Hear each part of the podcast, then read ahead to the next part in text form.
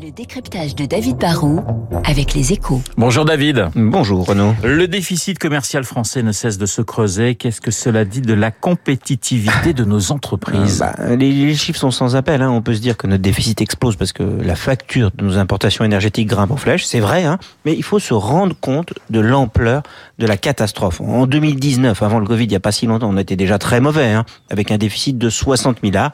Mais là, on vient de dépasser les 162 milliards en 2022 de déficit. On a creusé notre trou de 100 milliards.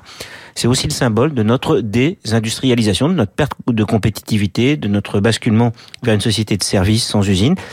Mais les Français consomment encore des biens et donc on doit importer de plus en plus ce qu'on ne produit pas. Et en parallèle, nos exportations progressent, mais franchement, pas assez vite. Qu'est-ce que cela veut dire que la France n'a plus d'industrie?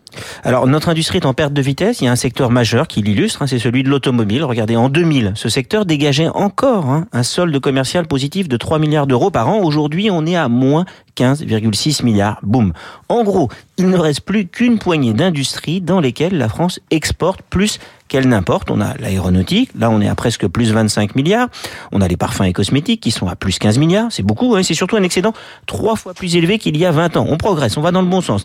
Et puis, il y a le double visage euh, de l'agriculture. Hein. Tous les secteurs de l'agro ont cumulé on est en déficit, mais si on regarde juste la boisson, c'est-à-dire les vins et spiritueux, on est à plus 16 milliards. Et puis les produits laitiers aussi se portent bien. David, en quoi ces chiffres devraient euh, impacter notre stratégie industrielle? Bah, Il y a une priorité qui concerne tous les secteurs. Hein. Si on veut se réindustrialiser, on, doit miser sur les secteurs d'avenir. On ne fera pas revenir les usines du passé, mais dans l'automobile qui bascule vers l'électrique, la, pharmacie qui va vers les biotech ou l'énergie qui sera plus renouvelable, il y a un renouvellement. Donc on, peut aider à l'investissement et on doit continuer bien sûr à baisser les charges pour favoriser l'emploi sur notre territoire. Bon, on le sait, hein, pour récupérer des marges de manœuvre budgétaires, il faudrait réduire la dépense publique, ce qui est plus facile à dire hum, qu'à faire. Et puis après, je pense qu'il faut qu'on soutienne nos secteurs d'excellence, là où on a des champions dans l'aéronautique, le luxe, l'agroalimentaire, l'automobile essentiellement. Hein. D'Airbus et, Dassault ou Safran à Vuitton et Hermès, en passant par euh, L'Oréal, Pernod Ricard, Moët Hennessy, Rémi Cointreau, Lactalis, Danone, Renault, Peugeot, Michelin. On a pas mal de champions qu'on doit favoriser parce que c'est eux qui favoriseraient. Si on les aide, on favorisera la croissance d'entreprises puissantes qui ont la capacité de tirer vers le haut et derrière elle tout un écosystème.